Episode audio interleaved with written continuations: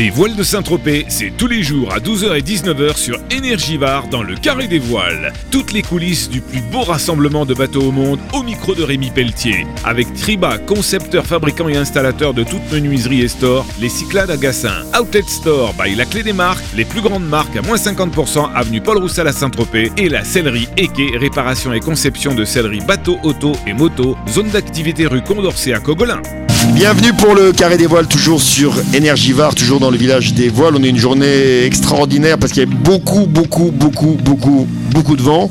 Donc du coup, les régates euh, euh, n'ont pas eu lieu. Un sport qu'il faut donc composer avec les éléments naturels. Alors je reçois pour terminer cette journée Olivier Bosset, qui est le directeur général de Alliance Côte d'Azur.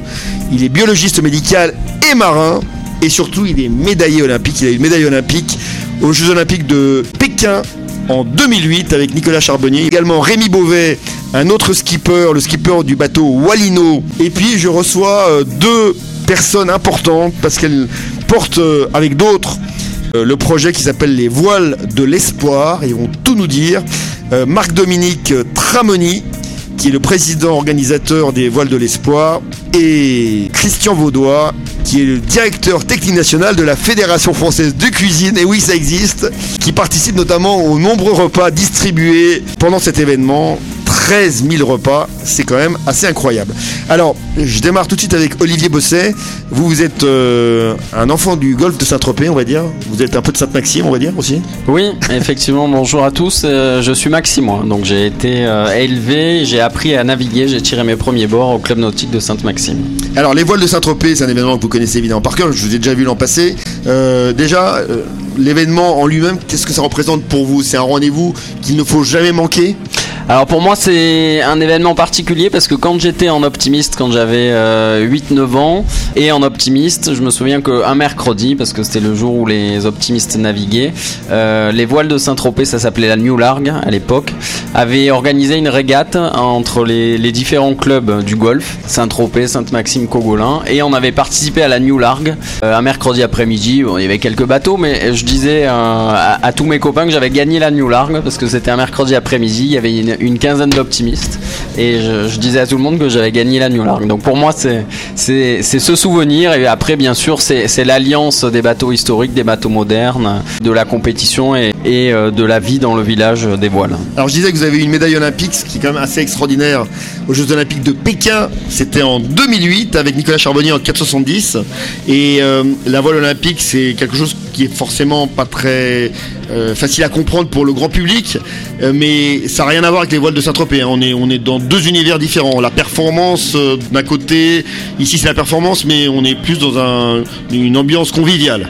Exactement, c'est l'alliance des jolis bateaux et de l'ambiance conviviale. Néanmoins, quand on est un compétiteur, on, essaie de, on, a cet esprit et on, essaie de performer, mais c'est avant tout la, beauté des bateaux, l'ambiance et la, partie navigation est, bien sûr un peu plus euh, soft. Donc vous êtes directeur général de Alliance Côte d'Azur, c'est un laboratoire. Et donc vous organisiez notamment avec la Société nautique de Saint-Tropez toute une procédure euh, pour euh, participer au vol de Saint-Tropez. Il fallait passer par vous en gros. Effectivement, donc euh, Alliance Côte d'Azur est, un laboratoire de biologie médicale. Donc c'est là où vous venez faire vos prises de sang et en ce moment les, tests Covid. Et l'année dernière, le préfet avait émis un, avis plutôt négatif pour l'organisation. La condition sine qua non était d'organiser un système sanitaire euh, dans lequel on avait mis en place avec les organisateurs euh, des voiles, avec la ville, euh, des tests PCR à, l'entrée du village et régulièrement, dès qu'il y avait des nouveaux arrivants, des nouveaux équipiers, on les testait. Donc là, c'est là, c'est plus sympa aujourd'hui. Alors effectivement, je suis très content d'être là aujourd'hui en tant que navigant. Euh, grâce à la vaccination et, euh, au, pass sanitaire, on peut organiser cet événement de façon beaucoup plus souple. Vous sentez quand même que ça va beaucoup mieux, comme euh, dans beaucoup de régions de France, ici notamment dans, le Var? On est monté fin fin du mois de juillet avec un taux de, positivité de test de, 15%. La semaine dernière, on était en dessous de 2%, donc ça diminue, ça va diminuer encore. Mais et l'afflux et le brassage de population l'été euh, fait que euh, les, contaminations augmentent, c'est inéluctable. Et l'effet de la vaccination et du pass sanitaire euh, portent ses fruits. Et bien sûr, les, contaminations vont baisser, on espère, pour pouvoir reprendre une vie normale dans quelques mois. Alors Rémi Beauvais, vous, vous êtes comme Olivier, un, vrai marin. et vous êtes le skipper de Wallino, donc c'est un bateau de la catégorie Wally dont on parle beaucoup en général pendant les vols de Saint-Tropez.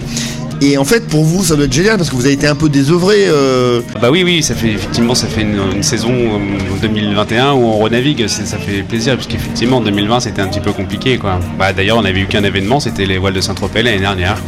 Alors donc, comment ça se passe à bord de Wallino Il y a une énergie décuplée. On a vraiment envie de retrouver euh, l'ambiance de la régate? Ah bah ça fait plaisir à tout le monde d'aller euh, d'aller retirer des bords et d'aller sur l'eau, effectivement. Donc du coup, nous là, c'est notre troisième régate de l'année. Euh, voilà, on fait, on a refait quasi notre notre programme quasi classique de chaque année. Et donc là, effectivement, on termine par les voiles de Saint-Tropez. Et ouais, on a tous à cœur d'être là et d'aller faire du bateau. Juste quelques mots sur les Wallis. Ce sont des bateaux épurés.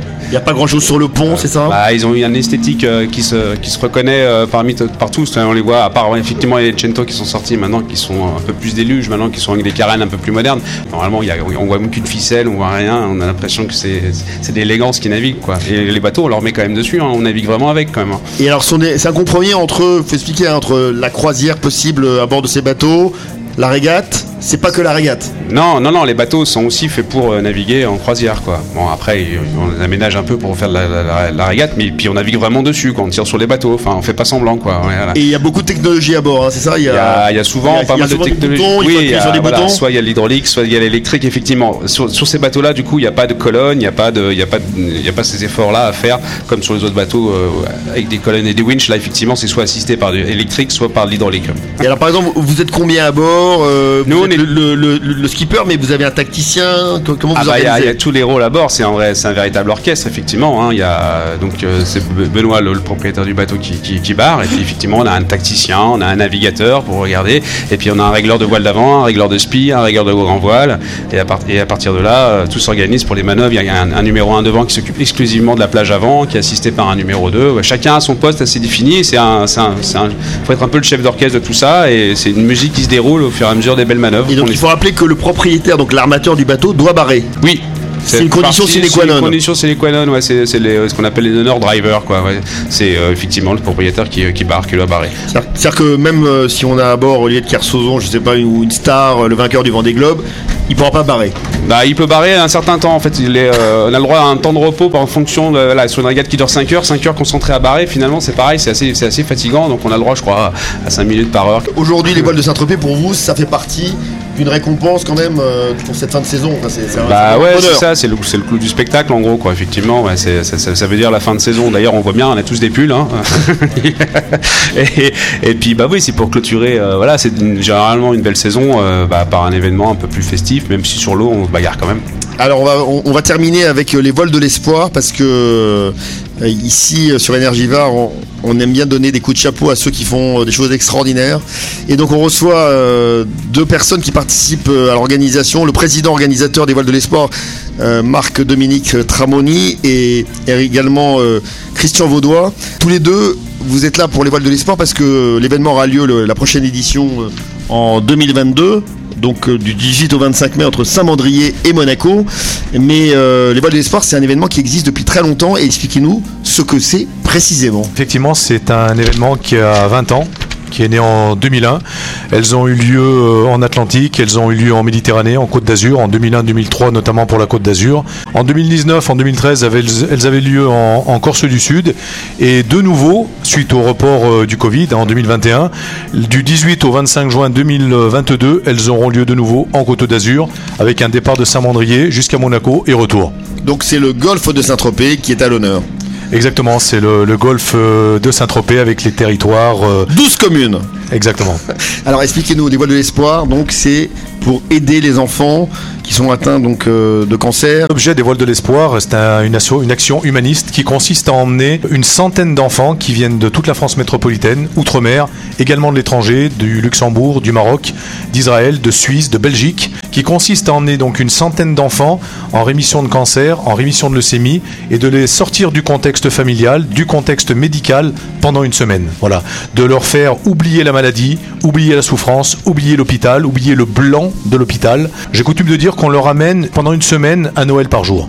Et donc là, j'imagine que ça doit être euh, absolument prodigieux pour eux de, de- de- de passer de l'hôpital au golfe de Saint-Tropez ou à d'autres euh, ou, à- ou à- ou à à l'Atlantique. C'est- Ça doit être pour eux un voyage extraordinaire. ou même euh, des falaises de Bonifacio, effectivement. Mais du coup, oui, effectivement, c'est extraordinaire. Ils sortent de leur famille. Pour la plupart, ils ne sont jamais sortis une seule fois du contexte familial. Certains ont la double peine. Ils sont également issus de milieux défavorisés. Donc, ce qu'on essaye de faire, c'est de leur amener du rêve. Ils naviguent pendant la journée. Toutes les fins d'après-midi, en arrivant dans les ports, il y a des animations qui sont faites. Ça peut être des ateliers poterie, ça peut être du kart, euh, ça peut être euh, un, un- un atelier de clown. Et le soir, il y a des inventivités comme ça qui sont faites lors des soirées que nous organisons. Et toute cette semaine, toute cette créativité, toute cette inventivité est faite au profit exclusivement des enfants. Alors, vous allez laisser le micro à votre camarade Christian Vaudois, qui est le directeur technique national de la Fédération française de cuisine. Je connaissais pas, mais c'est c'est génial. Et donc vous, vous participez parce que vous êtes euh, parmi les bénévoles, celui avec d'autres, j'imagine, qui fournissent, enfin, qui livrent les 13 000 repas pour cette euh, épreuve des voiles de l'espoir pour tous ces enfants. On a même un peu plus de 13 000 repas, puisqu'il y a les, enfants, il y a les bénévoles, il y a la, police, comme le disait tout à l'heure Marco, il y a l'armée, il y a plein plein de gens qui nous suivent. Moi, mon rôle, si vous voulez, c'est d'organiser avec euh, mon ami Robert euh, et puis des bénévoles la distribution, la préparation, la confection des, 30 euh, des 13 000 repas sur la semaine. C'est-à-dire, il y a le matin, le midi et le soir. Et, et comment vous êtes retrouvé donc avec Marc-Dominique Tramoni Moi, je fais partie aussi du club 41, donc on est de la même famille, si vous voulez. Mais moi, j'ai fait énormément d'émissions de télévision, euh, la, la- la 5, la 3, la 2, enfin, etc. J'ai fait de nombreux championnats de France de cuisine. J'ai organisé avec la fédération de, plein de choses, avec des gens comme Christian de Chebès, euh, tous ces gens-là. hein. Et puis, bah, Marc- Dominique m'a dit, bah, tiens, euh, tu viendrais bien nous donner un coup de main. Et on est entièrement bénévole avec euh, toutes les personnes. Et moi, ça me plaît parce qu'en bénévolat, euh, j'en ai fait énormément. J'en fais toujours d'ailleurs. C'est ma vie. La cuisine, c'est ma vie puisque euh, j'invente toutes sortes de recettes. Si vous allez voir sur mon site, vous allez être surpris de ce qu'on peut faire.